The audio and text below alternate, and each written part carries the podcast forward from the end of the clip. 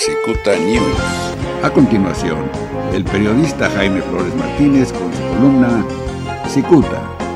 Cicuta, la verdad, aunque duela.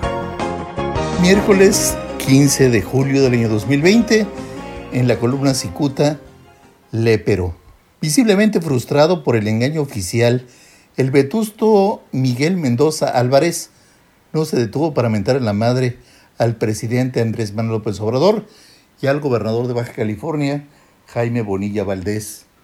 Y cómo no, si le quitaron su negocio. Luego que la Guardia Nacional retomó el pasado miércoles la caseta de peaje que conduce de Tijuana a Rosarito, don Miguel encabezó un mitin armado con una bandera de México, un megáfono y un lenguaje de carretonero.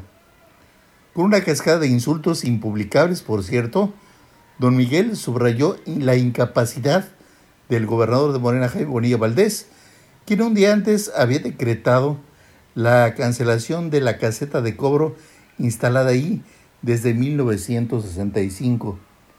Don Miguel apuntó a las letras superiores de la caseta, que destaca que son caminos y puentes federales. ¿Cómo no se fijó Bonilla? dijo don Miguel con palabras altisonantes. Y es que don Miguel está evidentemente resentido con el gobernador Bonilla, quien le habría prometido bienestar a cambio de suspender la toma de la caseta para beneficio propio.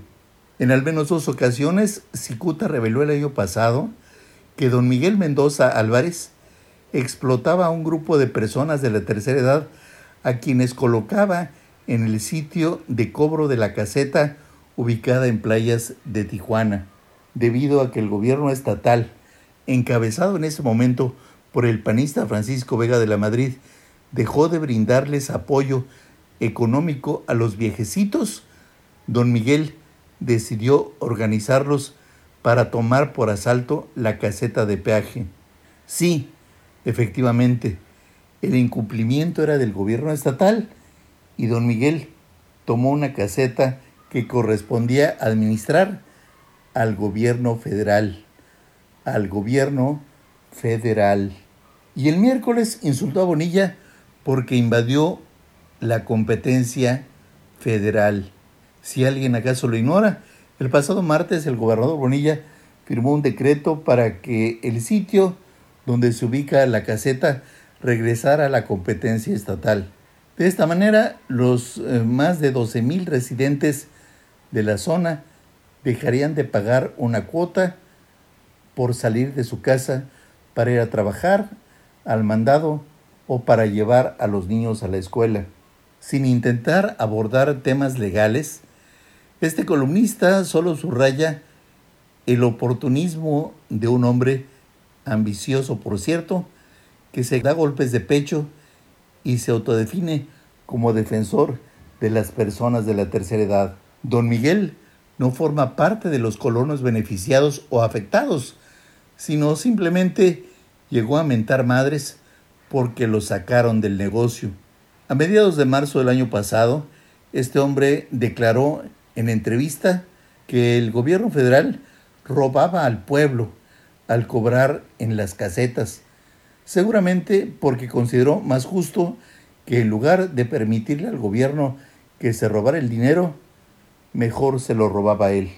El año pasado, Cicuta refirió que un ancianito convencido por don Miguel para botear en esa caseta, aseguró que este hombre les daba a cada uno 500 pesos por una jornada de al menos 10 horas.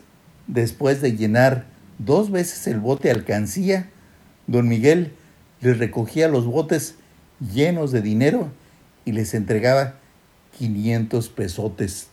Si bien los automovilistas no pagaban la cuota de 32 pesos en aquel momento, la tierna figura de los viejecitos obligaba a esos automovilistas a ser medianamente generosos. Al menos el 70% de los automovilistas que utilizan esa caseta son extranjeros o residentes de Estados Unidos y diariamente hay un aforo vehicular de entre 10.000 y 14.000 vehículos. En resumen, Don Miguel está furioso porque el gobernador Bonilla le quitó su negocio y por eso está dispuesto a gritarle majaderías y también al presidente, incluidas las mentadas de madre.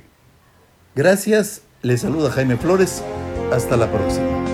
La prestigiada columna Cicuta del periodista Jaime Flores Martínez es el eje central de este medio de comunicación.